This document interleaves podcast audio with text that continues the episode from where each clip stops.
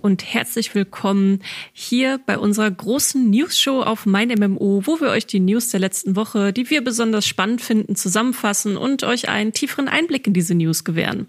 Mein Name ist Leia Jankowski und mit dabei habe ich den lieben Schumann. Ich grüße euch.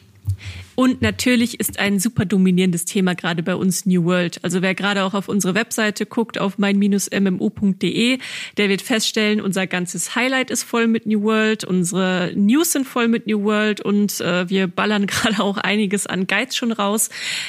Es ist einfach ein großes Thema in der MMO-Community und wir merken das ja auch hier im Podcast, dass die Folgen, die sich um New World drehen, die sind bei euch auch immer besonders beliebt. Ähm, ist also gerade einfach ein großes Thema in dieser speziellen Bubble aber auch natürlich für PC-Spieler und Spielerinnen allgemein. Deswegen werden wir auch den Podcast, ich fasse euch einmal kurz zusammen, worüber wir überhaupt heute reden. Ähm, wir werden uns natürlich ein bisschen länger jetzt mit dem Release von New World beschäftigen, der jetzt am 28.09. endlich da war. Und es gibt einen ziemlich großen Ansturm auf dieses Spiel, äh, der größte seit zwei Jahren im MMORPG-Bereich. Das bedeutet natürlich auch riesige Warteschlangen und äh, die haben mich auch sehr geärgert. Davon erzähle ich euch dann gleich mehr. Äh, dann haben wir noch ein spannendes Thema mit dabei, so ein bisschen aus dem Business-Bereich. Ähm, da geht es um ein riesiges MMORPG-Studio, sogar eins der größten der Welt. Und ja, man könnte sagen, deren Geldgier treibt sie gerade in eine große Krise, die sie jetzt wieder verhindern müssen beziehungsweise hm, umdenken müssen.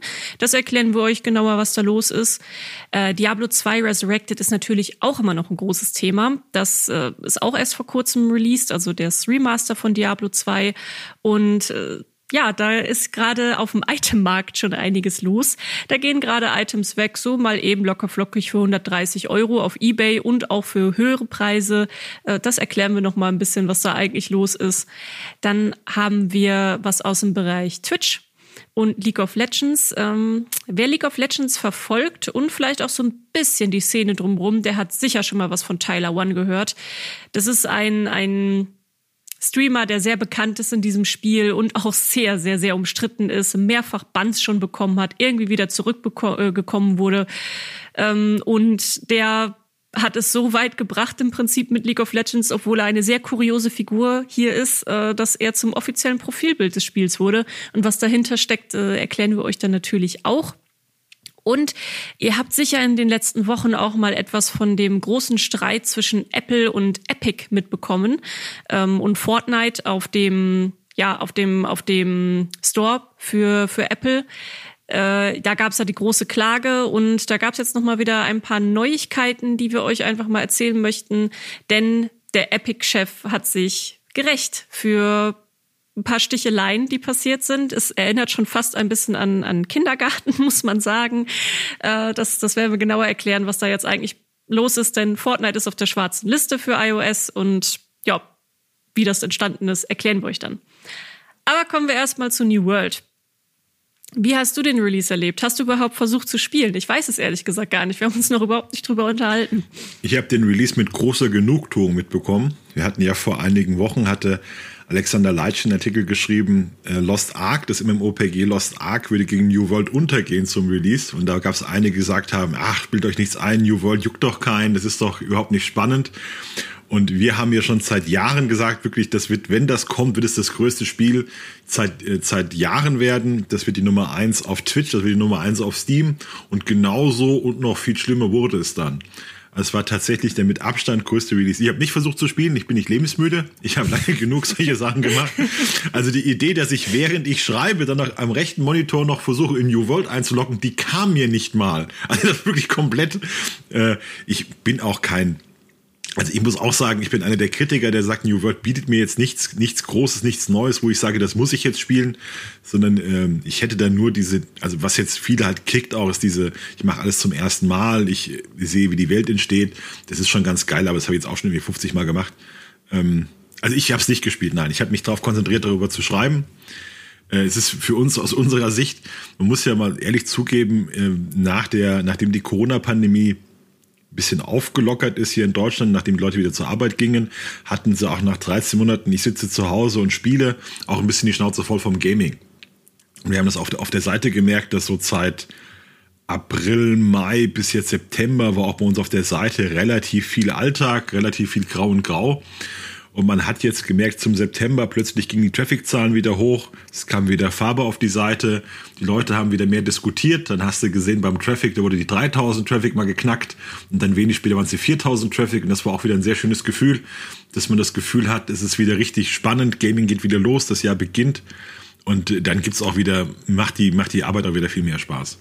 Ja, Release-Phasen sind generell immer toll. Also ich glaube, sowohl aus Sicht des, äh, der Spieler und Spielerinnen als auch aus unserer Sicht, die drüber schreiben. Es ist einfach viel los, wie du schon gesagt hast, man entdeckt viel Neues und das ist einfach, das, ja, das ist einfach cool, das macht Spaß. Der Release war dann jetzt am 28.09. um 8 Uhr morgens, also eine denkbar schlechte Zeit für uns. Ähm, es ist tatsächlich ein sehr komisches Release-Datum, einfach auch mit der so, zu früh am Morgen. Ähm, aber Trotzdem waren auch schon ab 8 Uhr die, die Server komplett überlaufen. Es ist auch super schnell in die Top 3 der Steam-Charts äh, gekommen.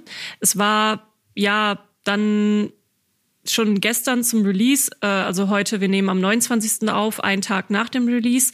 Da waren dann schon äh, nach kürzester Zeit 540.000 gleichzeitig online und der Peak wurde dann auch alle zehn Minuten im Prinzip im, im Schnitt geknackt. Ich habe dann heute am 29.09. um 10.30 Uhr habe ich nochmal geguckt, wie der aktuelle Platz ist. Äh, da ist New World dann auf zwei gewesen bei 346.000 Spielern mit einem Peak, das ist dann auch der Gesamtpeak, äh, 707.230, gerade ist nur Counter-Strike drüber. Ja, also um, Aber, das ein, hm? um das einzuordnen kurz, das ist deshalb so bemerkenswert, weil New World ein Kauftitel ist. Der kostet ja 40 ja. Euro oder 60 Euro Version oder so. Und das ist schon sehr selten, dass ein Kaufspiel derart hoch einsteigt. Meistens, also CSGO, äh, ist ein Budgetspiel oder gibt es sogar kostenlos, kann man es teilweise spielen. Dota 2, die auch immer oben sind, äh, ist auch ein kostenloser Titel. Und normalerweise sind bei solchen, bei solchen Listen immer die kostenlosen Titel weit oben. Das New World da so weit oben einsteigt, ist ein sehr großer Erfolg für Amazon. Und äh, das ist gestern schon so früh eingestiegen, das war deshalb so bemerkenswert, weil da die halbe Welt noch gar nicht spielen durfte. Da waren eigentlich ja. nur, ja, waren Australien und Amerika fehlten eigentlich noch komplett. Und dass sie trotzdem auf Platz zwei kamen, war schon, ist wirklich, äh, kann man gar nicht hoch genug hängen, was für ein Erfolg das war. Ja, das ist auf jeden Fall riesig, aber das hat dann auch Probleme mit sich gebracht. Ich kann ja auch mal von meiner eigenen Erfahrung berichten. Ähm, also unser MMORPG-Autor Alexander Leitsch, mit dem werden wir Anfang nächster Woche auch noch eine Special-Episode aufnehmen, wo wir dann auch noch Einsteiger-Tipps und äh, alles Mögliche dann mit reinbringen. Aber ich, äh, er hatte sich schon um kurz vor acht dann eingeloggt und hat es dann versucht. Ist auch schon in der Warteschlange gelandet. Ich habe ich es mir extra aufgeschrieben. Um 8.10 Uhr habe ich mich eingeloggt, also zehn Minuten nachdem die Server online gingen.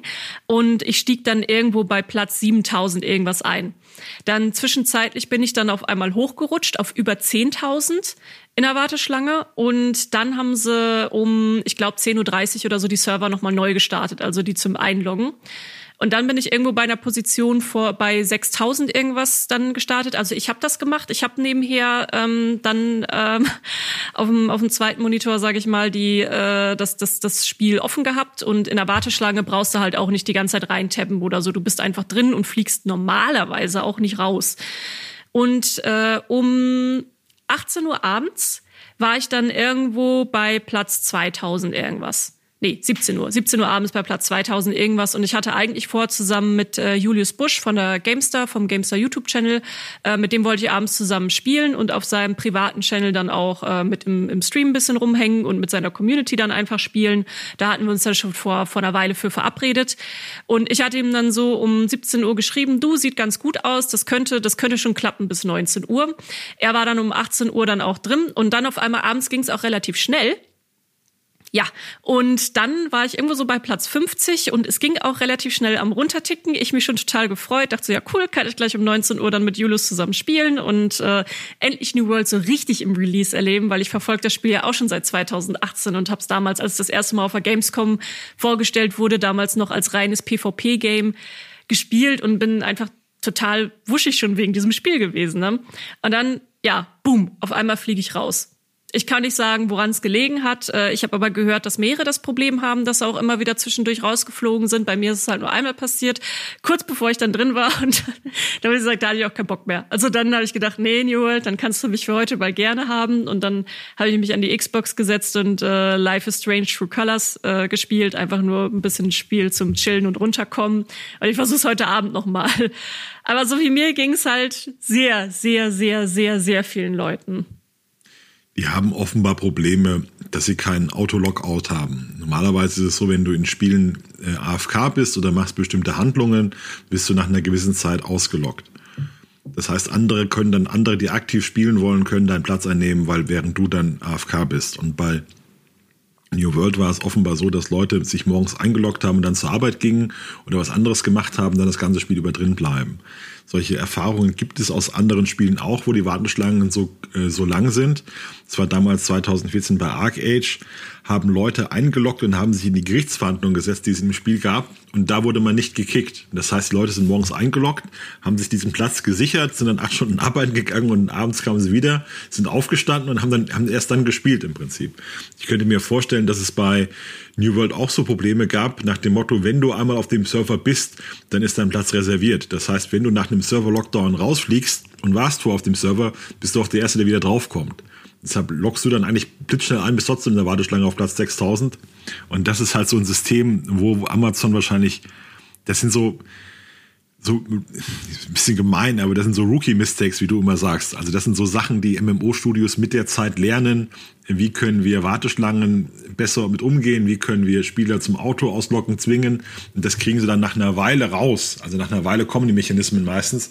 Aber mhm. ähm, das ist so ein Problem zum Anfang. Ja, man muss auch sagen, sie hatten sogar zum Release wurden dann nach der Open Beta nochmal neue Server mit dazugepackt. Also wir haben dann ja auch ähm, auf einem neuen Server gespielt, äh, weil wir jetzt von meinem MMO, da spielen ja auch einige und wir sind alle auf äh, Ravenal. Da sind auch ein paar Streamer noch unterwegs. Entenbruck, den habt ihr ja im Podcast ja auch schon mal öfter gehört, den Simon ähm, zu New World. Und äh, wir wollten halt einfach alle zusammenspielen und dann auch, äh, haben auch bei uns auf der Webseite Bescheid gesagt für die Community, wer halt Bock hat, dann auf dem gleichen Server zu sein. Aber auch mit einem komplett neuen Server war es schwierig. Ähm, ich hatte ja gerade schon gesagt, dass im Peak über 700.000 da waren. Äh, es ist aber nur Platz für 1000, äh, 100, 100, 120, 120.000, so. Ach, jetzt hatte ich gerade einen, äh, einen Knoten auf der Zunge. 120.000 für Pla äh, Platz auf dem Server. Äh, insgesamt 2000 Spieler und Spielerinnen pro Server. In Europa, in, genau. In Europa. Und das ist auch ein deutscher Server, auf dem wir sind, also ein europäischer halt. Ja, ich habe auch so mit, gestern flog so durch den Chat, wurde gesagt, es kommen viele Deutsche, viele Server nach und vor allem deutsche Server. Ich glaube, es sind jetzt so zehn Server dazugekommen und davon waren sieben Deutsch, habe ich gestern mal nicht gelesen zu haben. Also es scheint auch ein Spiel zu sein, das ist wieder typisch, was in Deutschland gut ankommt. Also wir stehen ja. auf diese, auf diese Klappen, wir sehen es auch in unseren Traffic-Zahlen. Also wir können davon ausgehen, dass es wirklich ein, auch ein sehr deutsches Spiel ist. Äh, und die haben auch in-game Warteschlangen gemacht, also um sich dann vor bestimmten Mobs zu versammeln. Das hat einer gepostet geschrieben, das ist so deutsch von euch hier, so German. Also, ja. dass man, dass man im Spiel dann Warteschlangen macht und dann, und dann diskutiert. Da hieß es da, ja, wenn das Briten wären, jetzt schon wieder einer vorgedrängelt und so, das wäre dann britisch und die Deutschen stellen sich dann brav in die Schlange und bilden das um da einen geregelten Ablauf, wer den Mob jetzt töten darf. Das muss ja genau festgelegt werden. Ja, ja schön, schön der Reihe nach. Wer zuerst ja. kommt, mal zuerst. Nee, das, das sind ja auch an sich sehr schöne Geschichten, die sich dann schon darum bilden. Aber ich habe dann auch versucht, weil ich ja selber nicht spielen konnte, ähm, wollte ich zumindest mal so ein bisschen gucken, was in den Communities los ist und habe dann mich noch mal vor dem Podcast so ein bisschen durch die Foren gewühlt. Es ist aber tatsächlich gerade sehr, sehr, sehr schwer, überhaupt ein Stimmungsbild zu bekommen von Leuten, die gerade spielen, weil der Frust von den Leuten, die nicht spielen können, der ist größer. Weil es können im Moment mehr Leute nicht spielen, die wollen, als wirklich Leute spielen. Und äh, wenn man jetzt aktuell auch auf Steam guckt, da ist der äh, ist die Bewertung ausgeglichen bei über 20.000 Stimmen. Und wenn man dann so ein bisschen in die Kommentare guckt, da gibt's dann sehr viele Apple-Kommentare in Richtung, ja, das ist ein ziemlich cooler Warteschlangensimulator, den habe ich heute 13 Stunden gespielt und meinen kompletten Haushalt in der Zeit geschafft, Top Game. Also so, so in der Art könnt ihr euch vorstellen, sind eigentlich so die ganzen Kommentare dazu. Und äh, wir sehen es ja auch. Ähm, wir arbeiten ja auch sehr stark mit, äh, mit Google-Trends und schauen, was Leute googeln und ähm, anhand dessen gestalten wir auch unsere Artikel. Also wenn wir sehen, dass zum Beispiel besonders viele Leute ein Bild haben möchten für, für ein Heiler-Bild haben möchte, dann machen wir dazu einen Guide. Aber jetzt gerade ist halt auch immer noch dominant einfach nur Server, Server, Server. Also es, es ist gerade einfach ein riesiges Thema und deswegen gibt's gerade noch gar nicht so viel Stimmung aus dem Spiel selber. Die treffen zum Teil auch seltsame Entscheidungen. Also ich habe mich gewundert. Ich habe einen, einen Post gefunden vor drei Tagen und die haben entschieden oder hat von Amazon eine Mitarbeiterin geschrieben oder Mitarbeiter äh, wegen der Namenreservierung. Das ist ja für viele sehr wichtig, dass sie ihren Namen MMORPGs bekommen. Und die Namen in New World sind einzigartig. Das heißt, wenn du einen Namen hast, hast nur, hast nur du ihn. Also es kann da nur eine Layer weltweit geben, die diesen Namen hat. Normalerweise würde man ja sagen, okay, wenn du, wenn du Layer auf dem Server äh, ihr Styx bist, kann es auch einen Layer auf dem Server Hades geben, weil es ist ja klar, wer zu wem gehört, aber es ist anscheinend, sind die tatsächlich Account-locked. Und die haben auch empfohlen, loggt euch doch auf irgendeinem Server ein, erstellt euch schnell den Charakter, ist eigentlich egal, wie der aussieht, nehmt euch den Namen und löscht den nachher wieder, weil der Name bleibt dann gespeichert. Das ist ja, ja so von der, von der Grundidee, dass man sowas in ein Forum schreibt als Empfehlung. Ja, und ich habe dann gesehen, wie es in der Realität aussah. Da ist ein spanischer Streamer eingeloggt auf irgendeinen Server, skip, skip, skip, hat nur gerufen, escape, escape, escape, also komplett durch alles durch, hat irgendeinen Charakter erstellt, Hauptsache der Name ist sicher. Ja, ist und, ja gerade für Streamer super wichtig, ja, dass sie ihren Namen ja, ja. haben. Und er wird halt auf irgendeinem, das waren halt in Europa waren die Server zuerst offen. Das heißt, du kannst davon ausgehen, dass ganz viele Leute aus äh, anderen Teilen der Welt versucht haben, sich auf den deutschen Server einzulocken, um sich einen Namen zu sichern. Ja, wenn sie dann schon online sind, können sie mal fünf Stunden spielen. Ja, also das kannst du ja ein bisschen mal gucken oder so, wenn du eh schon da bist.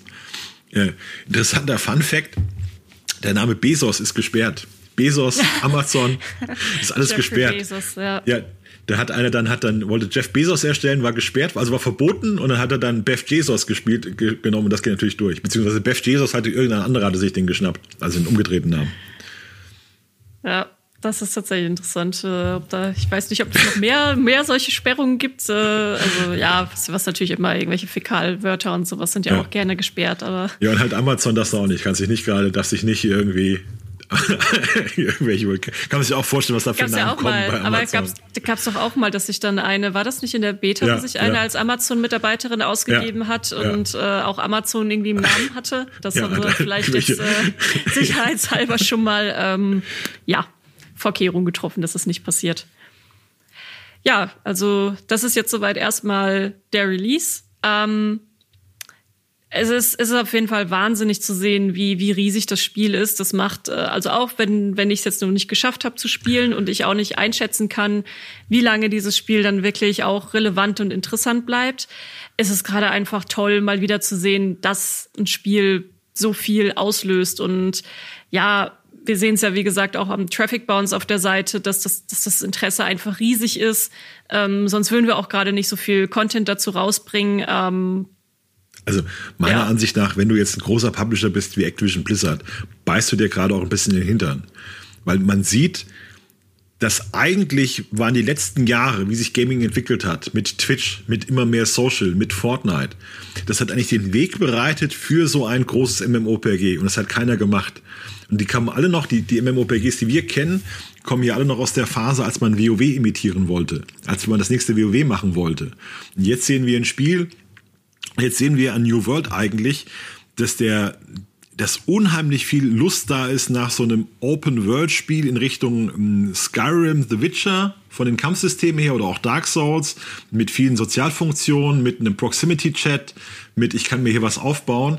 Und eigentlich sprach alles dafür, was wir in Gaming gesehen haben. Also der Erfolg von Ark, der Erfolg von Conan Exiles, der Erfolg von Fortnite, der Erfolg von Call of Duty Warzone. Alles sprach dafür, dass wirklich die Bühne reif ist für so ein, in Anführungszeichen, Social MMOPG, also ein MMOPG, ja. das mehr auf mehr auf Miteinander, mehr auf Kommunikation, mehr auf Open World auch geht. Und wer hat's gemacht? Amazon, ja. ja. Und da muss man sich eigentlich, wenn du wenn du EA bist, dann musst du dir denken, ach, Anthem hätte so schön werden können, wir wollten das doch auch.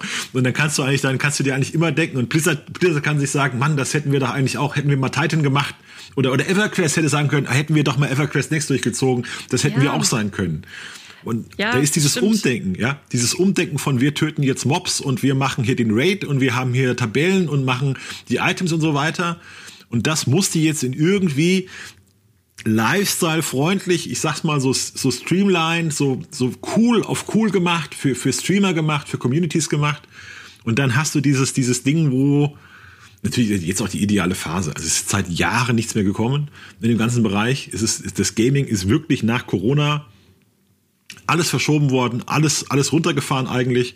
Du siehst jetzt auch, dass Spiele wie GTA 5 Online in einem Roleplay-Version, das ist das größte Spiel der letzten, der letzten Jahre oder des letzten Jahres. Das ist ja Irrsinn. Ein ja. acht Jahre altes Spiel. Ja, oder Rust, der Rust ist plötzlich groß. Ja, Rust da, hat keinen genau, Plan mehr nachgekriegt. Da, da wollte ich nämlich gerade auch noch drauf eingehen, weil gerade diese, diese Games, die dann auch entsprechende Social Features haben, die haben ja in den zwei, letzten zwei Jahren extrem geboomt. Da hast du Rust gehabt, dann wurde Rust von Valheim abgelöst, weil Valheim dann noch ein bisschen mehr ja, Inhalt eigentlich gegeben hat als ein, als ein Rust, äh, mit auch zum Beispiel noch coolen Bossen mit dabei und ein paar Rätsel und das sieht ja auch sehr schön aus, wenn man den Style mag. Ähm, das hat mich dann nicht überrascht, dass Rust dann relativ schnell von Valheim abgelöst wurde.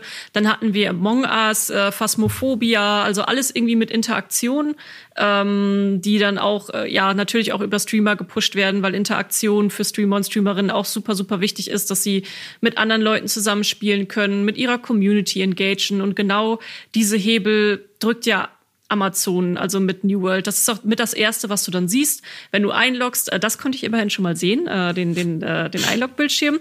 Hast du auch so kommt direkt als großer Button in, in lila mit mit Twitch-Konto verknüpfen. Also das ist schon sehr sehr sehr freundlich für Streamer und Streamerinnen gemacht und eben Community Engagement. Und auch wenn man jetzt nicht Streamer und Streamerin ist und mhm. nicht Teil einer Community, eine, einer Gaming Personality, stecken ja trotzdem sehr, sehr, sehr viele soziale Inhalte drin, die man dann einfach auch mit der Gruppe zusammen machen kann. Und wenn man sich dann nicht an den ganzen großen Kämpfen beteiligt, dann macht man halt irgendwo sein eigenes Ding und äh, ja, das, das ist schon das ist schon irgendwo cool. Und da merkt man das auch, dass die Leute Bock drauf haben, sonst wären sie jetzt auch nicht so frustriert gerade. Das ist schon super spannend, weil die letzten MMORPGs, die, die rauskamen, die waren eigentlich alle eigentlich sind wir ein Singleplayer-RPG, aber wir tun so, als wären wir Multiplayer. Also Star Wars The Old Republic, extrem stark auf Singleplayer gegangen. The Elder Scrolls Online, extrem stark auf Singleplayer gegangen. Das waren so die letzten großen Dinger. Und Jetzt, jetzt merkt man, dass das, die MMOPGs haben ein wenig der, den Trend der letzten fünf, sechs Jahre verschlafen, dass es tatsächlich zu diesem Social geht. Und wenn du in New World reinkommst und 100 Leute rennen um dich rum, das ist ja schon eine ganz andere Geschichte, als wenn du irgendwo einen Megaserver hast, wo alle in verschiedenen Instanzen sind und du hast das Gefühl, du bist ja eigentlich ziemlich alleine auf der Welt und das juckt dich alles nicht so. Äh, also ich glaube, New World, auch wenn es gameplay-technisch ist, das werden die Puristen mir sicher zustimmen, gameplay-technisch reißt das jetzt keine, keine Bäume aus, das bringt jetzt nee. wahnsinnige Innovationen. Nee. Aber dieser, dieser verschobene Fokus und wie viel Erfolg das jetzt hat, das wird viel ändern in den nächsten fünf, sechs Jahren, wie Spiele entwickelt werden für im MMO-Bereich. Also es kommt dieses, dieses Massive, dieses Massive Multiplayer kommt jetzt stärker wieder zurück und geht von diesem äh, Singleplayer-Aspekt und Farmen und Grinden, das wird dann eher davon, wobei das wahrscheinlich auch eine große Rolle spielt in New World, aber wieder ein bisschen weggehen. Ja, ich meine, bei New World, bei New World wollten sie ja auch dann nochmal im Nachgang mehr Quests und sowas zufügen, die auch einfach coolere Storylines haben. Also es würde mich auch nicht wundern, wenn sie in den nächsten Jahren, wenn es jetzt weiterhin gut und stabil läuft, ähm, dass sie dann auch sowas wie Cinematics und sowas nacharbeiten werden, ähm, nochmal anfangen und sowas einarbeit äh, nacharbeiten, weil wenn man jetzt zumindest auch so dann, dass das am Anfang gibt's ja auch so eine kleine, so ein kleines Cinematic, wo erklärt wird, dass du auf dem Schiff bist und dann irgendwo auf der auf der Welt da landest und schiffsbrüchig bist und so. Also das sieht ja auch schon cool aus und ist schön synchronisiert und gerade da am Einstieg kann man schon auch sehen, wo es eventuell auch hingehen könnte, wenn es noch größer wird, auch in dem Bereich. Ähm, aber ja, der Fokus, der lag von Anfang an, dadurch, dass es ja auch eigentlich ein vom Grundbau her ein PvP-Survival-Game ist, eine reine Sandbox, lag der Fokus eigentlich da schon immer auf dieses äh, sich einer Kompanie anschließen, äh, zusammen Städte erobern, äh, um Territorium kämpfen und sowas wie dann auch die Raid-Bosse und sowas. Das ist ja alles erst nach und nach zugefügt worden. Aber es fühlt sich nicht komisch integriert an. Da hatten wir im letzten Podcast, als wir zusammen eingemacht hatten, ja auch schon mal drüber gesprochen, dass dann ja auch durch dieses Setting, was wir haben, mit den mhm. unterschiedlichen Kulturkreisen, dass auch jedes Gebiet irgendwie ganz anders aussieht, fällt das auch gar nicht so auf, wenn teilweise auch ein bisschen Flickenteppich halt herrscht. Also, also ich traue dem nach wie vor immer noch jetzt viel zu.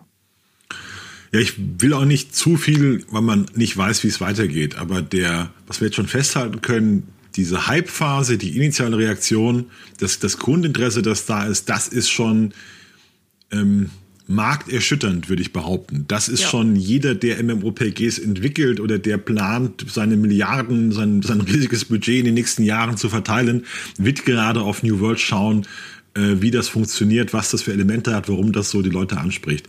Genau wie es vor äh, einem Jahr mit Valorant war, der Shooter, der aus dem Nichts so eingeschlagen ist.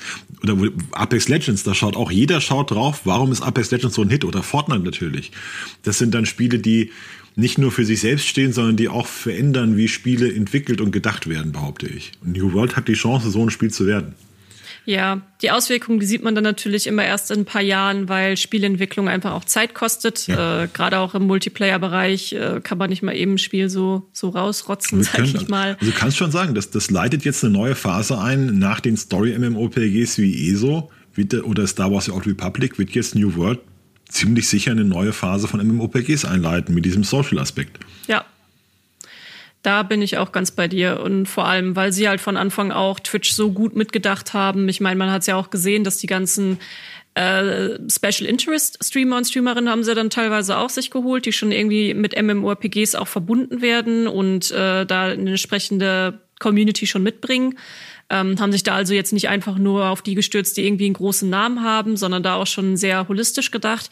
Da gab es ja auch keine Ahnung, wie viele Keyverlosungen drumrum, dass die schon direkt an ihre Communities quasi einladen konnten mit, hey, äh, ich habe hier 100 Keys für euch, äh, kommt doch mit. Also das ist schon eine sehr, sehr, sehr treibende Kraft. Also das, da muss man sagen, da haben sie marketingtechnisch einfach auch gut mitgedacht. Ja, ist auch ganz wichtig, dass der MMORPGs so, so vermittelst, wir sind cool, wir sind Lifestyle, wir sind Action, statt äh, liest dir mal hier diese achtseitige Tabelle durch und mach einen Kurs in Excel und dann darfst du hier in EVE Online deine, deine Items verkaufen. Da, ja, das ist tatsächlich so. Das ist ja, ich habe ja früher viel WoW gespielt und das war zum Teil wirklich, geh hier auf diese Excel-Tabelle und schau dir, liest die erstmal durch, äh, gib, deine, gib deine Zahlen in diese Tabelle ein und ich berechne dir, wie viel Prozent dein Schaden steigt, wenn du jetzt diese Rune hast. Das war bei, ist bei, ist ja, bei WoW so. Ja, ja, weiß ich. Schaut euch, schaut euch alle den, schaut euch alle die PowerPoint-Präsentation von dem nächsten Bosskampf an. Ich will nicht, dass einer ver ver vergisst, wie Phase 3 geht oder so, ja? Das ja. ist halt so. Ich weiß halt nicht, wie viele Leute da heute noch so in der Form Bock drauf haben. Also ich mit, mit meinem, mit meinem, mit meinem persönlichen Lifestyle gerade und äh, Job und allem drum und dran, ich, oh, nee, ich könnte es nicht mehr. Ich könnte es einfach nicht mehr. Aber das ist vielleicht ein anderes Thema. Ähm, Geld ist ein gutes Thema. Da können wir mal drüber sprechen. Und zwar anhand des Studios von NCSoft. Du hattest letzte Woche eine News geschrieben, beziehungsweise fast ein kleines Special, dass NCSoft durch seine Geldgier mehr oder weniger gerade in eine Krise stürzt. Magst du mal erzählen, was da jetzt genau los ist? Die haben etwa sieben Milliarden Dollar an Börsenwert verloren innerhalb von einem halben Jahr. Äh, NCSoft, muss man anfangen, ist in Korea eines der ganz großen MMOPG-Studios. Hier in Deutschland kennen wir die als äh, Publisher von Wildstar und Guild Wars 2. In Korea sind die aber sowas wie Blizzard, kann man sagen. Die haben mit Lineage eine der erfolgreichsten MMOPG-Serien äh, der Welt, so groß wie WoW bei uns. Und die waren aber vor einigen Jahren, so 2015 ungefähr, waren die ein bisschen in einer Krise. Man hat das Gefühl, deren MMOPGs wurden immer älter, haben immer dieselben Spiele angesprochen und sie hatten den Weg in die neue Zeit verpasst. Also von denen ist Ion zum Beispiel, von denen ist Blade and Soul 1, Lineage 1 und 2 und die wurden halt alle, waren dann schon draußen, liefen alle so nicht mehr ganz so toll und da musste irgendwas passieren. Und die Firma hat sich mit einem einzigen Spiel über Nacht völlig saniert. Die haben mit einem Spiel mehr verdient als mit allen PC-Spielen zusammen. Und das war Lineage M. Und Lineage M war eigentlich ein 20 Jahre altes MMOPG, das man genommen auf Mobile gepackt hat. Fertig. Und seitdem, also seit etwa 2017, war klar, die Zukunft von äh, NCSoft liegt im Mobile-Bereich. Das wurde auch angenommen, die haben richtig gut verdient. Und danach haben die dann gesagt, gut, dann machen wir immer mehr Spiele und dann haben sie Blade and Soul 2 rausgebracht. Blade and Soul ist ein PC-MMOPG, das kam auch vor einigen Jahren nach Deutschland, sehr asiatisch, sehr ähm, Martial Arts geprägt. Äh, und da sollte ein zweiter Teil erscheinen für PC und Mobile. Der Titel kam auch extrem gut an. Also der Blade and Soul 2 hatte super Werte bei Vorbestellungen und sollte eigentlich jetzt das nächste große Highlight für die werden. Der kam aber auf den Markt und die Spiele haben es komplett zerrissen, weil der Titel von Pay-to-Win-Elementen nur so gerimmelt hat. Also der hatte einen Battle Pass, den, den Leute, den Leute kaufen sollten. Der hatte Lootbox mit tollen Items und der verkaufte noch Erfahrungsboosts. Also es sind eigentlich drei Sachen, wo man als MMOPG-Spieler sagt, geh weg damit. Mhm. Also ich, ich muss hier Geld bezahlen, um mitzuhalten. Und weil das so ein großes Spiel war und weil die Reaktionen so negativ waren, hat das der Firma tatsächlich enorm geschadet und der Aktienwert ist um 30 Prozent gesunken. Das führt jetzt dazu geführt, dass der Chef der Firma einen Brief an die Mitarbeiter geschrieben hat, wo, man, wo er gesagt hat, also wir können es drehen und wenden, wie wir wollen. Wir stecken in einer Krise. Äh, wir bekommen sehr viel Kritik von außen, sehr viel harte Kritik. Also er sprach davon, dass die Stimmung sehr kalt ist der Firma gegenüber. Und man bittet jetzt die Firma, also die Mitarbeiter der Firma doch um Ideen, was man dagegen, wie man dagegen lenken könnte. Und das ist schon so ein Zustand, das haben einige geschrieben, äh, tauscht die Namen aus und du bist bei Blizzard. Ja? Also haben dann einige, was ich so gelesen habe, was schon ganz schön böse war, äh, und es, für mich ist es eben ein, ein, Beispiel, weil wir hier in Europa immer sagen, ja, die Koreaner machen alles mit, ja, die, die lassen sich da jeden Pay-to-Win äh, andrehen und denen ist alles egal und es ist auch nicht so. Also die Koreaner sind auch keine, ja, die sind, haben eine andere Schmerzgrenze als wir und Mobile-Spieler haben eine andere Schmerzgrenze als wir, aber irgendwann reicht es denen auch mal und der Punkt war offenbar bei Platin Soul 2 erreicht. Dazu kommt eben, dass die äh, dass der Spielemarkt insgesamt schwierig ist gerade, weil durch die Corona-Krise hast du, kannst du eigentlich relativ schlecht neue Spiele entwickeln. Und durch die Corona-Krise haben aber auch alle irgendwie langsam die Schnauze voll, weil die, die hingen jetzt alle ein Jahr zu Hause, haben nur gezockt und jetzt ist das vorbei. Das heißt, es ist insgesamt eine sehr schwere Lage für NC Software wieder rauszukommen. Ja, das ist schon wirklich ein krasser Schritt, wenn dann der, der Chef, sage ich mal, einen Brief schreibt. Ich hatte auch gesehen, dass es auch nicht nur darum ging, Verbesserungsvorschläge, sondern dass man jetzt auch allgemein einmal hören wollte, wie geht's den Leuten überhaupt, ähm, dass sie dann auch ihre Gemütslage dazu einmal sagen können, weil man kennt es ja auch im Gaming, das ist jetzt auch in, in Asien nicht anders als bei uns, dass wenn die Leute unzufrieden sind, dann gibt's ja auch wirklich, wirklich böse Zuschriften, vor allem über Social Media, wo dann auch naja, Morddrohungen und sowas dann auch mit dabei sind. Und äh, wenn du eigentlich nur fröhlich, sag ich mal, dein, deiner Leidenschaft frönen möchtest und äh, einer künstlerischen Tätigkeit auch nachgehst und ein Spiel bauen möchtest, was ja in, in erster Instanz erstmal cool ist, dann ist das schon sehr, sehr, sehr schwierig, wenn du dich dann mit der Firma in so einer Lage befindest. Was wir aber allgemein auch sehen, dass dieses Thema um Lootboxen und Pay to Win, das wird auch in den letzten Jahren immer kritischer gesehen. Nicht unbedingt im Mobile-Markt, da ist es immer noch, dass das sind teilweise noch so ein bisschen unterschiedliche Welten zwischen zwischen Mobile und äh, Konsolen und PC.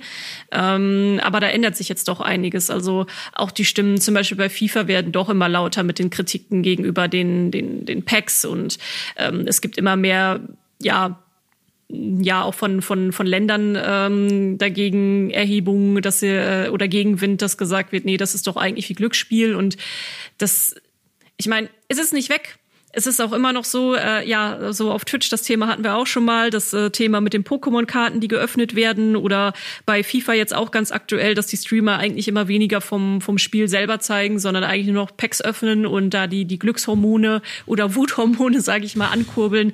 Es ist allgemein schon ein Thema, das immer kritischer gesehen wird, aber ja. Ich finde es hier halt besonders bemerkenswert, dass eigentlich das Spiel, das der größte Erfolg für die Firma werden sollte und der auch unglaublich stark angelaufen ist, wo das, das Grundinteresse, Blade Soul ist ein riesiges Spiel in Korea und da Blade Soul 2, da, da läuft den Leuten schon das Wasser im Mund zusammen, was das für ein Hammer-Spiel wird und wenn das dann schief geht, ja, also ich sag mal, wenn das jetzt ein Spiel gewesen wäre, das eh keinen gejuckt hätte und das wäre schief gegangen, wäre es wahrscheinlich nicht so negativ gewesen wie dieses Ding. Erst die Erwartungen äh, hoch gehen in die Höhe und dann sackt das derart böse ab. Ja, was ich mich bei sowas dann auch immer frage, ist, es müssen ja auch Warnzeichen da gewesen sein. Also es ist ja nicht so, dass man dann auf einmal so harte Monetari Monetarisierungssysteme drin hat und die Leute auf einmal sauer werden und man sagt, hupsi. Ähm, das muss ja schon eine Weile in Gang gewesen sein. Ich habe es jetzt auch nicht äh, über die Zeit sehr eng verfolgt. Ähm, habe es dann auch erstmal wieder genauer gelesen, als du dann die Story rausgekramt hattest dazu. Mhm. Ähm, ich weiß nicht, hast du da vielleicht irgendwie was mitbekommen, ob die da schon, ob es da schon schon länger dann Auflehnung gegen gab und das aber nicht so richtig durchgedrungen ist oder weißt du, wie sich das entwickelt hat? Ja, es ist kompliziert. Also das ist auch zum Beispiel bei Lineage, diesem Ursprungsspiel, da hatten sie in einem Patch, das hatten sie wohl freundlicher gemacht, also weniger Pay-to-Win. Und da haben sich dann die alten Spieler beschwert, dass sie jetzt von Jüngeren die kostenlosen Spiele abgezogen werden. Und das war dann auch negativ. Also da hast du auch die, Stamm, die Stammspieler verprellt, indem du es weniger Pay-to-Win gemacht hast.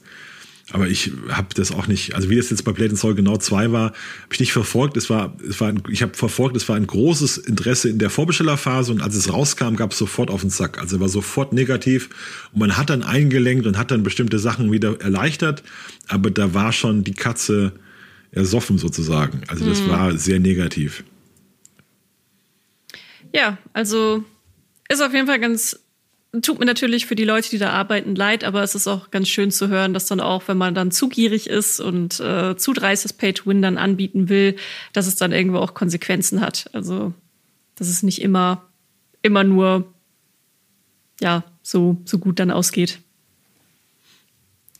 Wir haben, oh mein Gott, Geld scheint heute ein durchgehendes Thema zu sein, denn wir haben nochmal eine News zu Geld mit dabei, ähm, die wir auch direkt hintereinander platziert haben, und zwar Diablo 2 Resurrected. Da ist gerade der Itemhandel ist ein sehr, sehr, sehr großes Thema, denn Diablo lebt natürlich von coolen Items. Und auf eBay hat sich da jetzt so ein, ein gewisser Markt eingeschlichen, ähm, was auch wahrscheinlich nicht überraschend ist. Du hast dich damit beschäftigt. Ja, das Spannende ist, dass sowas eigentlich unmöglich ist in, heutigen MMORPGs. Also du kannst eigentlich den ganzen Account verkaufen, aber dass du ein Item verkaufen kannst, geht eigentlich nicht mehr, weil die Items bind on equip sind. Das heißt, sobald du das Item aufhebst, gehört es dir und es kann nicht mehr getauscht werden. Und Diablo 2 ist ja in den Grundzügen 20 Jahre alt und da gab es das noch nicht. Das heißt, ich finde ein tolles Item und ich kann das Item frei handeln. Und normalerweise ist das ja von Blizzard so gedacht, gut, ich finde hier einen tollen Zauberstab, du findest ein tolles Schwert, lass doch mal tauschen. So ist es eigentlich gedacht. Und in der Realität ist das aber, ich finde ein tolles Schwert, hey, verticke ich das doch mal für 130 Euro auf Ebay, weil das Geld kann ich auch ganz gut gebrauchen. Mhm. Und äh, es ist tatsächlich schon nach wenigen Tagen wurde ein Hut für 130 Euro verkauft auch, den der Verkäufer dreimal anbietet. Also weiß der Geier, wie das wieder läuft. Also ich nehme an, das hat auch wenig mit Glück zu tun, sondern ist das professionell wird das dann gemacht dass da wahrscheinlich auch mehrere Leute für ihn diese Items farmen und das wird dann in Rekordzeit nach oben gelevelt und da werden diese bestimmten äh, Runs gemacht mit, mit Baal, um da diese Items zu finden und also schon, schon Markt, schon, schon wie eine kleine Firma wahrscheinlich zu verticken. Ja. Und der, ja, und das, das Item ist ein, ein magischer Hut. Der ist vor allem dafür gut, um andere Items zu finden. Der hat noch diesen Wert Magic Find. Das heißt, wenn ich den Hut aufsetze, habe ich eine 50% höhere Chance, um andere äh, Items zu finden. Und daher ist das dann auch sozusagen eine Investition in meinen, in meinen Account. Und da haben halt Leute gesagt, 130 Euro, Leute, ey, spinnt doch, dafür kriege ich ja drei Vollpreistitel. Also so wird er noch umgerechnet zum Teil von, von unseren Lesern. Ja. Und äh, in den USA werden schon die ersten Runen verkauft für nochmal noch mal deutlich mehr Geld. Die gingen dann bis auf 200 Euro hoch, beziehungsweise 200 Dollar hoch.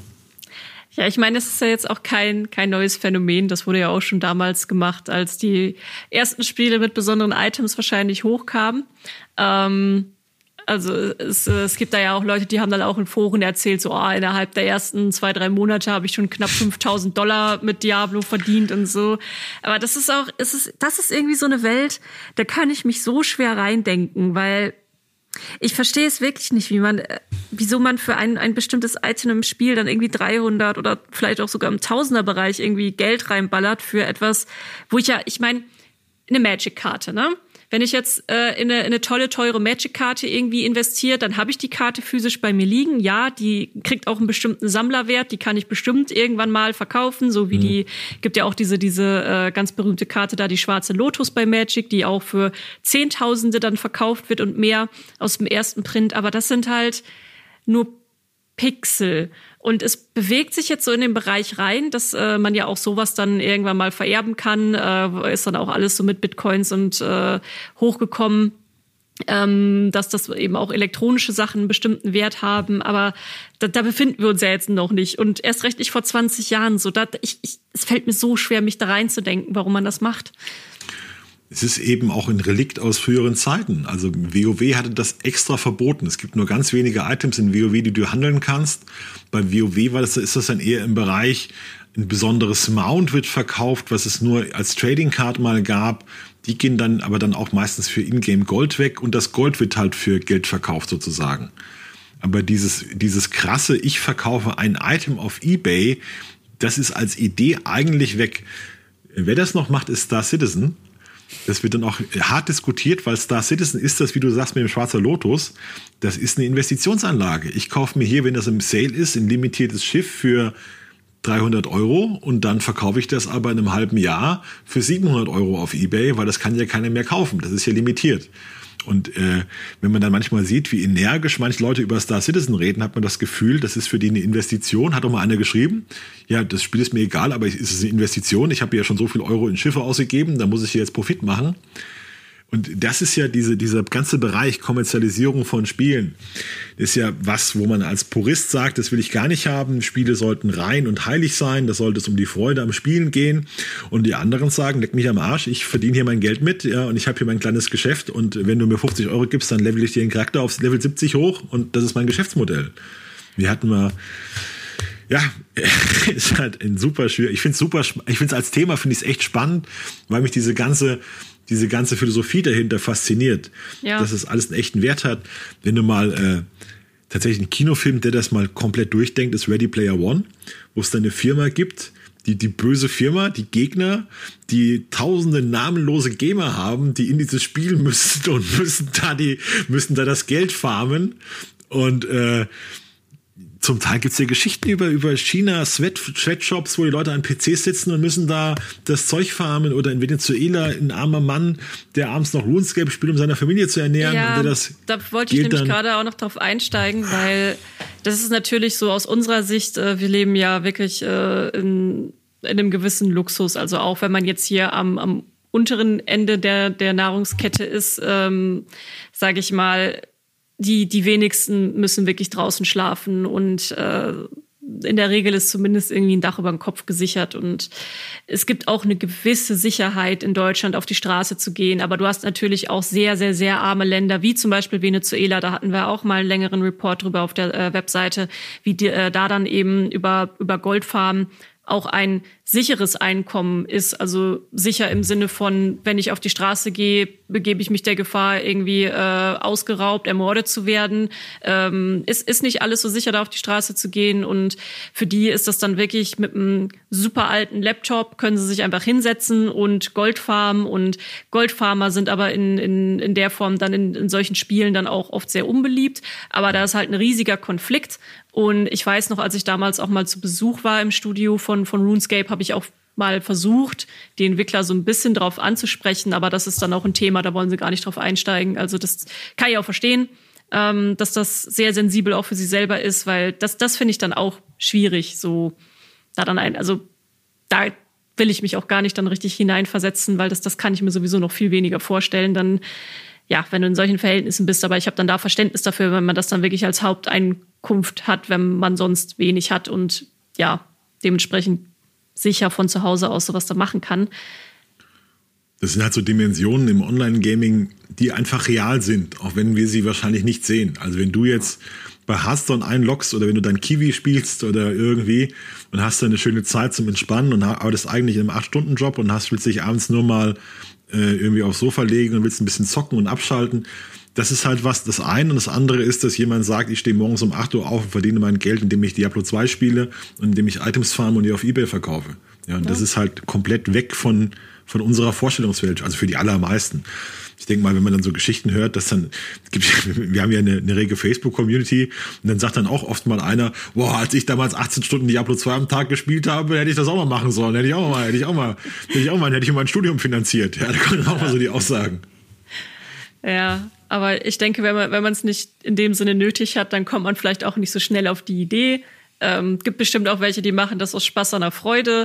Ähm, aber so wie ich das auch mal statistisch gesehen habe, die meisten Leute, die wirklich dann auch aktiv Geld mit Spielen verdienen, durch solche Systeme wie Diablo oder eben äh, aggressives Goldfarmen in solchen Spielen wie RuneScape, das sind tatsächlich größtenteils Leute, die aus armen Ländern kommen.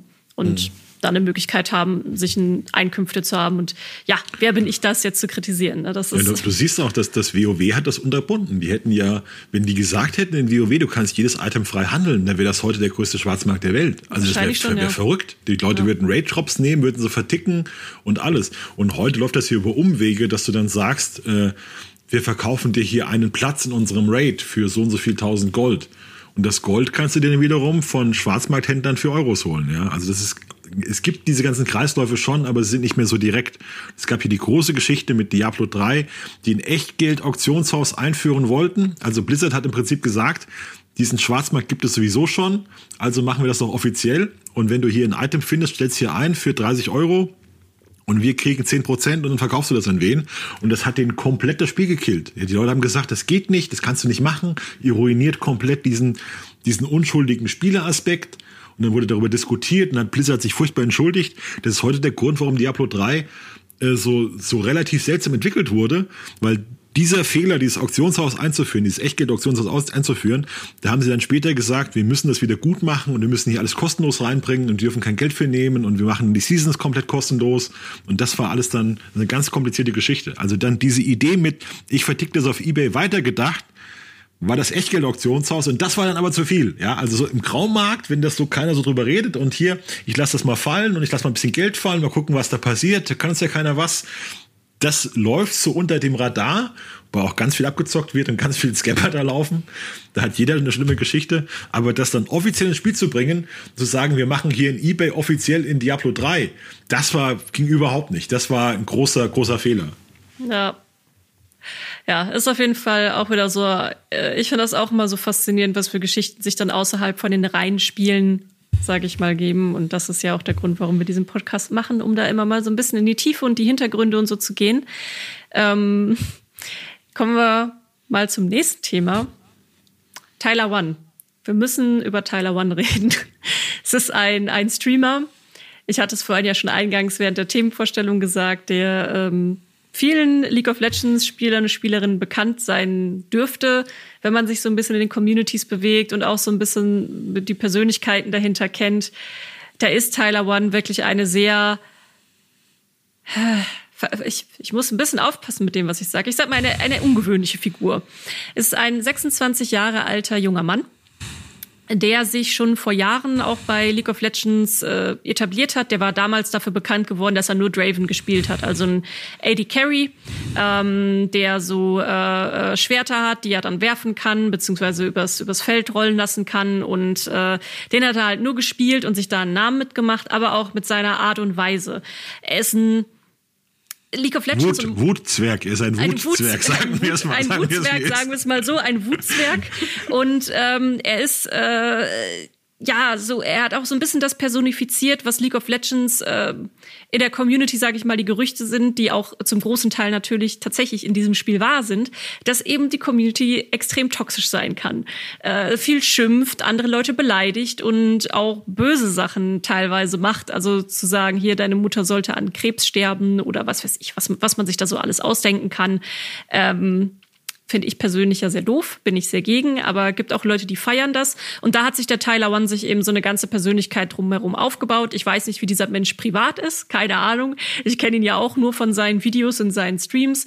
Ähm, aber er hat genau das gelebt. Also immer am, am Ausrasten, am Flamen ohne Ende. Und da hat er auch immer wieder Konflikte dann mit den Leuten bei League of Legends gehabt und wurde auch öfter mal gebannt. Ähm, vielleicht möchtest du ab dieser Stelle übernehmen. Ja, der war eine Persona non grata. Das heißt, er hat eingeloggt, wurde eigentlich sobald einer gemerkt hat, dass das Tyler One wurde aus dem Spiel geworfen, wurde sein Account gebannt. Und das war eine absurde Situation, weil es eigentlich der beliebteste Streamer zu LOL war, den aber LOL gar nicht im Spiel haben wollte, sondern der haben eigentlich alles getan, um ihn weg, wegzubekommen. Und man muss wissen, also Tyler One ist wirklich ein begnadeter Entertainer, der auch sehr genau weiß, wie er wirkt. Es gibt ein Foto, also er ist, er ist sehr muskelbepackt und also sehr macho-mäßig, aber er ist auch relativ klein. Also ich, wahrscheinlich ist er so 1,65 ungefähr. Und es gibt ein Foto, wo er neben einer ungefähr 1,90 Meter großen Frau steht und so nach oben guckt mit dem Kopf im Nacken. Und das ging dann durchs Netz und dann haben sich totgedacht darüber und er, also er weiß auch, dass alles, er, er ist nicht so, Also er, er hat schon eine Selbstironie. Er weiß schon, er sagt immer, er ist acht Meter groß und er seid alle ruhig und hört, freut euch eurem König, aber er macht das so alles mit so einem, mit so einem Charme. Auf jeden Fall vor, vor einigen Jahren war er diese Persona non grata, wurde immer gebannt und in, irgendwann hatte sich ein angetrunkener Mitarbeiter von Riot Games hat sich in einem Gespräch über Tyler One, hatte den Satz gesagt, der stirbt eh bald an Hodenkrebs von den ganzen Steroiden und dann sind wir Gucci. Und das war ein Satz, für den er offenbar entlassen wurde. Und Riot Games hatte im Zuge dieses Skandals, das, der entstand, hat Tyler One wieder ins Spiel gelassen.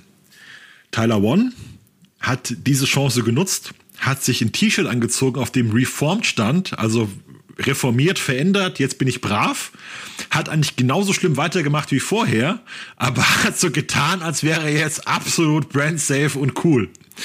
Und das Erstaunliche ist, der Typ ist, man muss es mal sagen, einfach ein Tier, wenn der LOL spielt. Und du hast ja gesagt, früher hat er nur Draven gespielt und davon ist er völlig weg. Also sein eigenes Ego ist uns zum Verhängnis geworden, kann man sagen.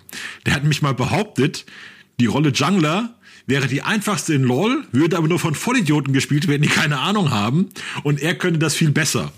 Dann haben sie gesagt, ja, dann mach doch mal. Okay, hat er gesagt. Und dann hat er irgendwie, hat er versucht, diese Rolle zu lernen. Und in LoL gibt es ja ein System, ein Ranked-System, das heißt, du fängst unten an und arbeitest dich hoch.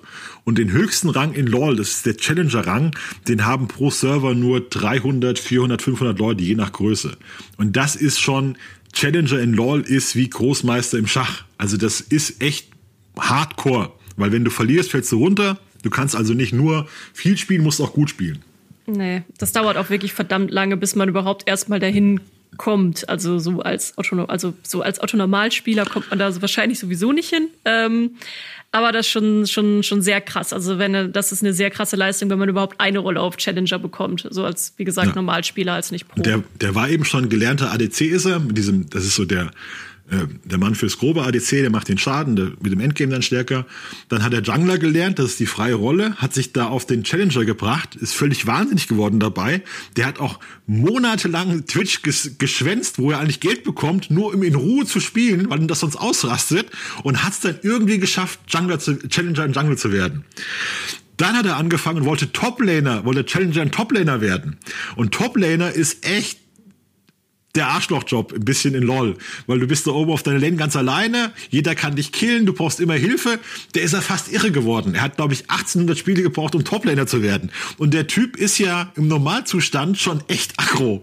Und man kann sich mal vorstellen, nach 1800 Spielen, also der war, und dann haben aber auch, hat das geschafft, haben Leute echt gesagt, also, ja, normal kann ich dich nicht ausstehen, aber Hochachtung vor der Leistung, weil jeder LoL-Spieler weiß, das ist der Hammer. Also wenn ja. du 1800 Spiele und kriegst da zum Teil furchtbar auf den Sack und er aber er hat natürlich, er wurde auch dann in der Zeit immer größer. Also die Leute haben das geliebt, ihm zuzusehen, wie er ausrastet und dann geht's immer, wenn er gewonnen hat, immer geschrieben, äh, lag nur an mir, Top Diff, ich bin der Größte, seid alle, seid alle ruhig, alles in All Caps und dann geht's immer wieder, wie du gesagt hast, hier, stirb und stirb du und stirb du und du kannst mich mal und du kannst mich mal.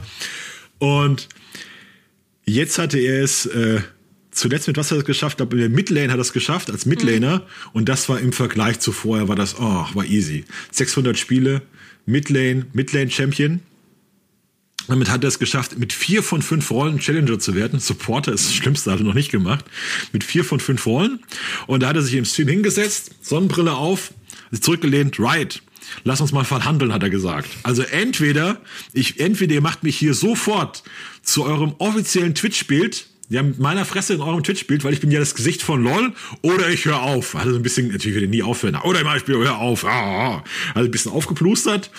Und dann hat einen Tag später hat LOL auf Twitter gepostet, sorry Tyler, wir konnten Twitch nicht kriegen, aber hier bist, hier kriegst du das Twitter-Profilbild. Und dann haben sie den, ihr, sein Gesicht dann in das Twitter-Profilbild genommen, bei dem Account mit 5 Millionen Followern.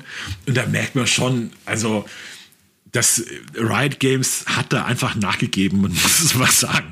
Der ist, der ist, äh, der ist einfach dann so ein begnadeter Entertainer und der ist so, so populär, dass Riot Games dann sagt, komm, dann machen wir halt, ja, dann, dann ja. komm. Man muss vielleicht dazu auch noch sagen, dass Riot Games natürlich auch gegen dieses Image ankämpft. Also es ist nun mal das Image da auch berechtigterweise. Wer LOL gespielt hat, der weiß es, dass es eben ein, eine sehr toxische Community hat. Ähm, ja, gilt natürlich auch nicht für jeden, aber ich sag mal so, der, der Chat teilweise in, in LOL, der ist schon, der kann schon wirklich furchtbar sein. Ne? Und äh, zart beseitete Menschen, die halten es wahrscheinlich auch nicht so lange aus. Ähm, weil das, ja, es, es kann, es kann einem, also ich habe auch einige Partien gehabt, wo ich dann auch einfach nach einer dann keinen Bock mehr hatte, wenn ich dann wirklich komplett durchgeflamed wurde. Ich habe fünf Jahre sehr intensiv LOL gespielt, also es hat mich jetzt auch nicht komplett äh, äh, zerstört oder so, aber ich ich kann schon verstehen, wenn Leute sagen, da will ich nichts mit zu tun haben. Und aus Sicht von der Firma ist es natürlich auch nicht so toll, wenn das dann, sage ich mal, dein Image ist.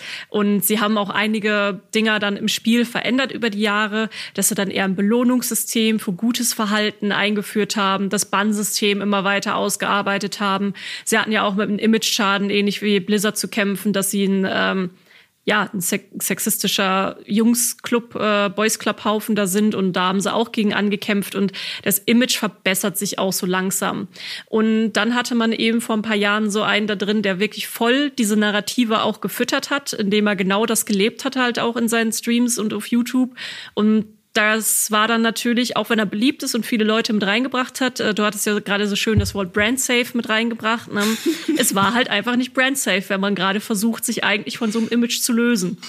Aber gut. Hat er halt nicht. Also, ja. man muss es sagen, er ist wirklich unmöglich. Also, er ist einfach ja. unmöglich, der Typ. Aber er ist auch begnadet gut. Also, er ist einfach in LOL gut und er ist als Entertainer unheimlich gut.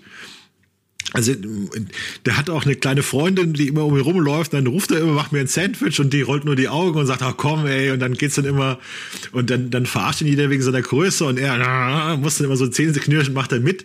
Das ist natürlich auch einfach unterhaltsam, also er ist unheimlich unterhaltsam. Wenn du halt dem Streamer sechs Stunden am Tag zusiehst, äh, dann braucht er auch eine gewisse Persönlichkeit, um dich die Zeit zu unterhalten. Und die hat er nun mal wirklich. Und es ist die große Frage ist, wie viel Prozent von dem, was er ist, ist Show und wie viel ist ist er wirklich? Und das ist ganz schwer zu sagen. Also du kannst, wenn du ein friedlicher Mensch bist, dann müsstest du schon bekannter Schauspieler zu sein, um dich immer wieder in diese Phase zu bringen. Und ich nehme mal stark an, der hat irgendwann gelernt, wenn ich meine Impulskontrolle aufgebe und hier jedem Impuls, den ich habe, voll nachgehe und eigentlich immer auf Lautstärke 11 spiele, dann ist das ganz cool. Dann habe ich schon Erfolg. Ist genau wie das bei XQC wahrscheinlich auch ist, einem anderen großen Streamer. Oder bei Dr. Disrespect. Also kann mir keiner erklären, dass Dr. Disrespect total normal ist. Ja, ich meine, der, der Ninja, der hatte ja, als Fortnite so groß war, hatte der auch ähnliche Probleme, dass er dann sein Image ein bisschen ändern musste vom schreienden Flamer zum, zum kinderfreundlichen Streamer, weil eben Fortnite nun mal ein, ein ein Spiel mit einem jungen Publikum ist. Ja, das, das ist immer so ein Thema. Und ich bin da auch immer sehr, sehr, sehr zwiegespalten, was ich dann von solchen Persönlichkeiten halte, weil ich, ja, es gibt bestimmt Leute, die sagen dann auch, ach ja, die Leia so ein Care-Bär und langweilig und keine Ahnung, aber ich selber mag ja tatsächlich auch Gaming-Persönlichkeiten, die irgendwie auch eine coole Vorbildfunktion einnehmen und ähm, mehr so die, die schönen Seiten auch zeigen. Aber für einige Leute gehört das nun mal auch einfach dazu, die finden das dann cool rumzuflamen und da ist dann immer so für mich die Frage, inwieweit beeinflusst dann so jemand wie ein Tyler One oder Dr. Disrespect dann auch die Communities und junge Leute, dass sie das dann halt auch nachleben. Das ist immer ein bisschen schwierig für mich. Aber ich bin ja jetzt auch schon ein bisschen älter und denke da ein bisschen anders drüber als vor 20 Jahren. Also das 20, vor 10 Jahren, mein Gott. 20 Jahren. Das, da war ich noch sehr jung. So alt bin ich jetzt auf jeden, nicht. Es ist auf jeden Fall so, dass, die, dass diese Personen Kunstfiguren sind. Auch ja. ein Ninja ist eine Kunstfigur in gewisser Weise. In Dr. Disrespect ist, ganz, ist die deutlichste Kunstfigur mit einer Perücke und dem falschen Schnauz, was er alles hat. Und Tyler One ist sicher mit seinem Muskelshirt und dem äh, und seiner Freundin dabei und seinen den Memes, die es über ihn gibt. Das ist auch ein Gesamtkunstwerk, kann man sagen. Ja. Jemand, der einfach wirklich verdammt gut in LOL ist. Das muss man ja respektieren. Einfach, was ja. der da leistet. Das, das leisten normale Streamer können das gar nicht. Normaler Streamer sagt nach zwei, nach zwei Wochen in der falschen Rolle, ich bin weg, lass mich in Ruhe, ich mache das nie wieder. Und er zieht das dann eisenhart durch. Also der hat da diese, diese, diese Einstellung von so einem richtigen, von einem richtigen Sportler, man kann es nicht anders sagen. Wirklich krass. Ja, Ach ja, gut, wenn er, wenn er das nicht hätte, dann wäre er unter anderem auch nicht so durchtrainiert und so. Also man, man braucht schon einen gewissen Ehrgeiz dann. Aber gut, das war's zu Tyler One. Es freut mich auf jeden Fall, dass wir mal über ihn gesprochen haben, weil der hat mich auch in, den, in mein, gerade in meiner tieferen LOL-Phase hat er mich auch sehr beschäftigt. Ähm, wir kommen wieder eigentlich zum Geld. Also es ist, es ist tatsächlich so ein Thema, das heute sehr präsent ist. Ähm, Es fing an mit Geld, würde ich sagen, und heute ist es mehr so eine Frage des Prinzips. Und mhm. ähm, zwei, zwei Leuten, die da an der Spitze von zwei großen Firmen stehen und sich gegenseitig die Zunge rausstrecken und sagen, du Doofnase. So kommt der Streit mittlerweile auf mich, sag ich mal, rüber. Ähm, der Titel dieser News war, oh, die der Aufhänger ist, Apple rächt sich an Epic-Chef für Sticheleien, setzt Fortnite auf die schwarze Liste, kein iOS. Ja, das Ganze hat eine etwas längere Vorgeschichte. Ähm, Im Prinzip war es so, ich weiß gar nicht mehr, wann es genau angefangen hat. Vor zwei Monaten vielleicht, vor drei Monaten. Vor einem Jahr vor einem Jahr ist das schon mhm. so lange her. Oh Gott, mhm. mein Zeitgefühl ist, ist wirklich seit Corona ist mein Zeitgefühl so kaputt. Es, passiert mir immer wieder, dass ich so denke, ein paar Sachen sind entweder zwei Monate her und auf einmal ist es ein Jahr her oder Sachen sind ein Jahr her und ach, egal. Gut, es ist ein Jahr her. Zieht sich schon eine Weile der Streit. Ähm, Epic hatte auf jeden Fall vor einem Jahr gegen Apple rebelliert und man hat dagegen Regeln im App Store, äh, im App Store verstoßen und eine eigene Bezahlmöglichkeit eingeführt mit Rabatten. Das ist halt eigentlich verboten. Ähm, die Reaktion war dann, ja, Fortnite ist dann aus dem iOS Store geflogen und daraufhin hatte Epic eben eine Klage eingereicht. Ähm, die Klage ging dann darum, dass ähm, ja man Apple vorgeworfen hat, ein Monopol auszunutzen und äh, 30 Prozent des Umsatzes für sich selbst dann einzuheimsen und ja, man hat sich dann, Epic hat sich dann so als der, der kleine Mann, der gegen das, den großen Konzern vorgeht, auf, gestellt, auch wenn Epic selber halt auch ein sehr großer Konzern ist. Und es gab dann immer wieder Sticheleien und das hat sich dann weitergezogen und weitergezogen. Und ähm, mittlerweile hat eben Epic auch diese Klage verloren. Und ja, jetzt gibt's so ein paar neue Entwicklungen dazu und äh, du hattest darüber auch geschrieben. Wie, äh, ja, wo, wo, wo befinden wir uns gerade auf dem Schlachtfeld? Also, der Epic-Chef Tim Sweeney ist ein Technik-Genie, Technik-Guru, Technik-Mastermind, der mit Fortnite jetzt endlich den Hebel gefunden hat, um richtig Geld zu machen. Und Epic, der Sweeney hat die Vision, dass man maximal sollte die Plattform nur 12% der Einnahmen bekommen. Die großen Plattformen für PC ist das Steam, für Android ist es Google und für iOS ist es Apple, die nehmen aber 30 Prozent. Und das kann Tim Sweeney auf den Tod nicht ausstehen. Deshalb hat er sich zum Ziel gesetzt, diese 30 Prozent, die Plattformen nehmen, anzugreifen. Deshalb hat er den Epic Game Store aufgemacht, um gegen Steam zu hetzen. Und deshalb hat er diese, diese Nacht- und Rebellenaktion gemacht, um den App Store zu umgehen. Gut. Gerichtsurteil sagt jetzt, ähm, Apple hatte recht, Fortnite aus dem iOS Store zu werfen, vom App Store zu werfen, weil äh, Epic ganz klar gegen Verträge verstoßen hat. Aber das Gericht sagt auch, Apple, ihr müsst ein gleichberechtigtes eine gleichberechtigte Alternative zulassen, dass die Leute nicht nur über euch diese Items kaufen oder äh, im Fall von Fortnite V-Coins, sondern auch über ein zweites System, das dann dem Entwickler gehört. Epic hatte dann gesagt, alles klar, ja, wir bezahlen die Strafe, die uns aufgepumpt wurde, 6 Millionen Dollar. Und sobald, App, sobald Apple uns zusagt, dass wir diese eigene diese eigene Bezahlmöglichkeit bringen können, gehen wir sehr gerne zurück auf den Apple und dann werden wir preisgünstige Rabatte anbieten, Zwinker, Zwinker, und dann werden die Leute schon bei uns kaufen. War so gedacht. Und das war so die, die Eingabe. Lieber, App, lieber Apple, teilt uns mit, wann wir wieder auf eure Plattform dürfen, ja, wann, wann dieses System kommt. Und sobald ihr das habt, sind wir gerne wieder da. Und Apple hat ihr zurückgeschrieben, nein, das macht ihr mal schön nicht, ja. Apple hat geschrieben, also wenn wir uns hier die Statements anschauen von, von dem Herrn Sweeney, hieß es nur von Mr. Sweeney, die Statements von Mr. Sweeney, dann, äh, sehen. Und das Gericht sagt hier, wir sind im Recht, euch auszuschließen. Deshalb werden wir euch erst wieder auf die Plattform lassen, wenn das Urteil rechtskräftig ist und wenn alle Rechtsmittel ausgeschöpft sind. Und das heißt, im schlimmsten Fall fünf Jahre lang nicht. Und da hat sich dann Sweeney furchtbar darüber aufgeregt, hat gesagt, ja, ihr habt doch immer gesagt, wir dürfen zurück auf eure Plattform, wir uns an die Regeln halten. Wir haben doch jetzt gesagt, wir halten euch an die Plattform. Das ist ja eine reine Schikane gegen Firmen, die unschuldige Statements veröffentlichen. Was macht ihr als nächstes? Wollt ihr die New York Times sperren? Wollt ihr Spotify sperren? Wir haben doch nur Statements gesagt, war dann die Aussage. Und das ist natürlich, ist das einfach von Apple ein richtig dickes ein richtig dicker Mittelfinger an, an Sweeney. Ein persönlicher Mittelfinger an Sweeney. Da geht es auch nicht um Geschäftsinteressen, sondern das ist jetzt tatsächlich meiner Ansicht nach, das ist ganz klar, ihr habt, ihr, ihr wolltet es wissen, ihr habt euch mit uns angelegt, ihr habt verloren, jetzt habt ihr auch die Konsequenzen. Und die hatten vorher tatsächlich immer gesagt, sobald ihr euch, die haben gesagt, wir haben eine wertvolle Geschäftsbeziehung, wir haben beide sehr viel Geld verdient mit Fortnite auf App Store, das hat immer alles funktioniert und jetzt wollt ihr das nicht mehr und sobald ihr das aber wieder wollt, dann nehmen wir euch gerne zurück. Und jetzt ist das Ding aber entschieden und jetzt ist diese, dieses Angebot ist, ist vom Tisch und äh, Sweeney ist da wirklich, ja, es ist ein ganz heikles Thema. Also Sweeney ist meiner Ansicht nach so auf einer, der sieht sich auch so auf einer Linie mit Jeff Bezos und mit anderen großen Tech-Unternehmern.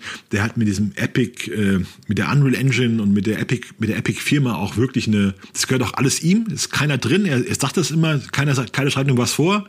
Die anderen sind zwar beteiligt, haben aber keine Stimmrechte, Tencent und so weiter, die Chinesen, sondern er ist der, er sagt, wo es lang geht. Es ist keine, äh, kein Aktienunternehmen. Er ist niemand Rechenschaft schuldig. Er hat Investoren, aber die sind unter 50 Prozent und er macht die Ansagen. Das ist ihm ganz wichtig, das zu betonen. Also Epic, äh, Epic ist sein Ding. Und er macht, was er für richtig hält und er hält es für richtig, diese 30 Prozent äh, Abzweigungen da persönlich anzugreifen, weil ihm das wirklich gegen den Strich geht. Also das nehme ich ihm auch völlig ab. Aber natürlich ist er dadurch auch zu so einer Art Hassfigur geworden, weil er hat ja mit dem, äh, mit dem Epic Game Store hat er ja Exklusivtitel von Steam abgezogen, die nicht auf, nicht auf Steam kamen, sondern die er bekommen hat. Ich glaube, Borderlands 3 war zum Beispiel so ein Beispiel, viele andere mhm. Spiele. Äh, und er hat eben dieses Fortnite so groß gemacht, was für viele Hardcore-Gamer auch ein rotes Tuch ist, die, wo du die mit jagen kannst. Und auch dieser Kampf gegen Apple, das sagen auch viele, eigentlich kann ich Apple nicht ausstehen, aber wie der Sweeney sich da aufführt, geschieht ihm das schön recht. Also der äh, Sweeney hat eine sehr polarisierende Rolle obwohl er das wahrscheinlich auch zu Unrecht hat, aber das ist so eine, dieses ganze Auftreten von ihm und dass er aggressiv ist und will was verändern und will auch, äh, der ist halt nicht freundlich, ja. Der, der hat halt gesagt, Steam hat einen riesigen Vorsprung, den wir nie einholen können, außer mit Exklusivtiteln. Und das tut natürlich den Spielern schon weh, wenn du dann Borderlands 3 nicht auf Steam spielen kannst, sondern musst zum Epic Game Store. Das, das nervt schon insgesamt.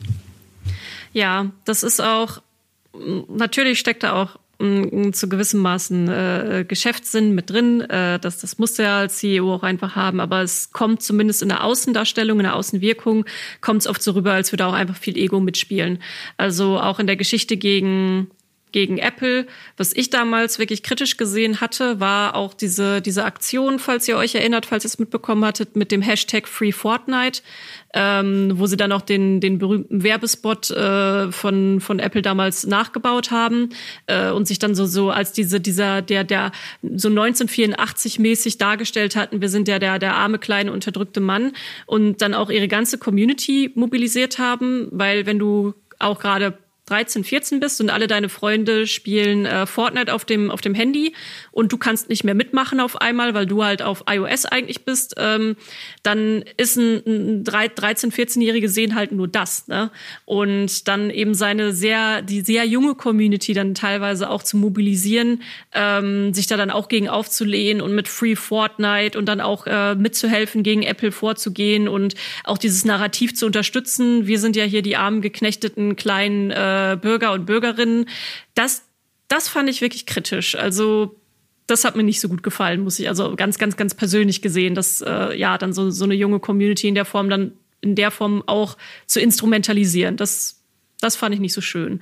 Und ähm, deswegen, ich, ich erzähle es jetzt hier gerade auch so ein bisschen witzig mit dem, es wirkt ein bisschen wie die, wie die Schuljungen auf dem Hof, die sich jetzt äh, irgendwie bei sich gegenseitig die Hörner abstoßen. Aber das ist nun mal leider das, was wirklich am Ende so in der Außendarstellung rüberkommt. Und das, ja, das finde ich ja auch ein bisschen, bisschen komisch.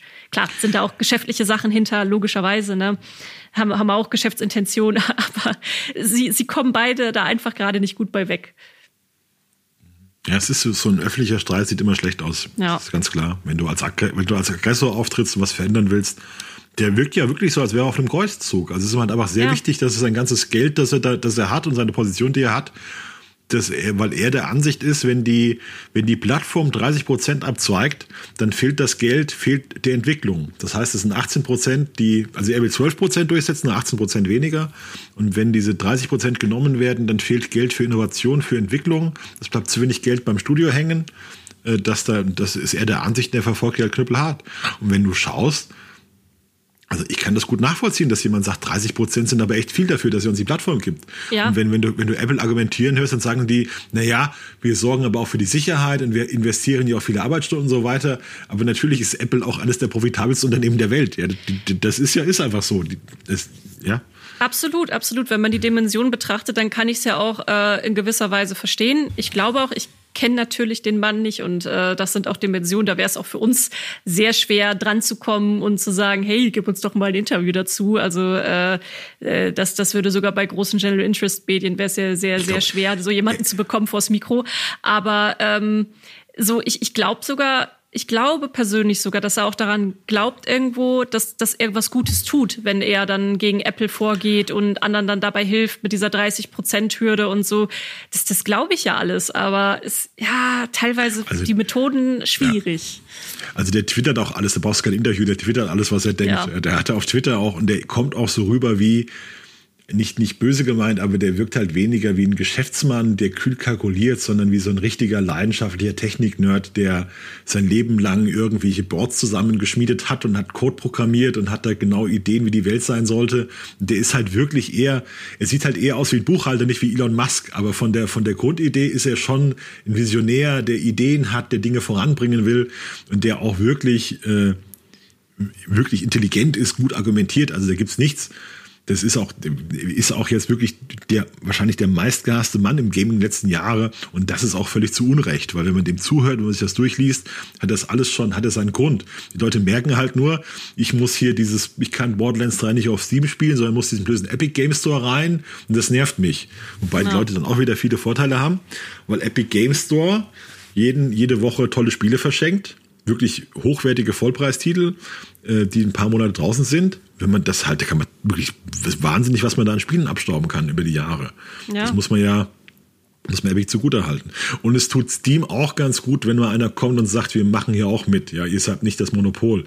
Und das tut jetzt offenbar auch Apple und iOS gut, wenn die von ihrem ja, es ist mit Diskussion, ist es ein Monopol. Dann heißt es ist kein Monopol, weil ihr könnt ja auch auf Android spielen. Ihr müsst ja kein, müsst ja kein, müsst ihr kein iPhone kaufen, könnt euch ja auch ein Google Phone kaufen oder was von Samsung. Aber es ist natürlich schon ein erheblicher Marktfaktor, dieses, dieses Apple. Ja. Ja, ist halt, ich finde es super, ich super spannend, wie das alles abläuft und was da für, auch was für gesellschaftliche Diskussionen da im Hintergrund laufen. Das hat man ja heute, glaube ich, in der ganzen Show auch gesehen. Ja, heute hatten wir auf jeden Fall ein paar gesellschaftliche Themen mit dabei, die so hinter den, hinter den Spielen passieren. Aber wie gesagt, dafür machen wir den Podcast ja auch. Ähm, so ein bisschen auch mal äh, über den Teller hinaus gucken und zu, zu gucken, was da eigentlich so alles hintersteckt und was für eine Maschinerie mittlerweile auch Videospiele sind. Ich bin da auch jedes Mal wieder von super fasziniert, äh, spiele natürlich auch nach wie vor immer noch super gerne und äh, lass mich da einfach reinfallen, aber gerade für den Job beschäftige ich mich einfach auch so gerne mit den ganzen Hintergründen. Das einfach sehr spannend. Jo, damit sind wir eigentlich auch schon wieder am Ende angekommen mit den Themen, die wir hier mit reingebracht haben. Ähm, wie immer hören wir natürlich super gerne euer Feedback. Ähm, am Anfang haben wir über New World geredet. Da würde mich zum Beispiel interessieren, ob ihr auf die Server gekommen seid, äh, wie für euch der Start überhaupt war, was ihr überhaupt dem Spiel zutraut. Und Feedback allgemein zu Podcasten nehmen wir natürlich auch immer gerne. Könnt ihr uns zum Beispiel schreiben an info at mein-mmo.de oder einfach in den Kommentarbereich, äh, wenn wir unsere News zu dem Podcast veröffentlichen. Da freuen wir uns auf jeden Fall immer drüber. Ansonsten sind wir dann für raus und ich wünsche euch noch einen schönen Abend, einen schönen Tag, ein schönes Wochenende, wann auch immer ihr den Podcast gerade hört.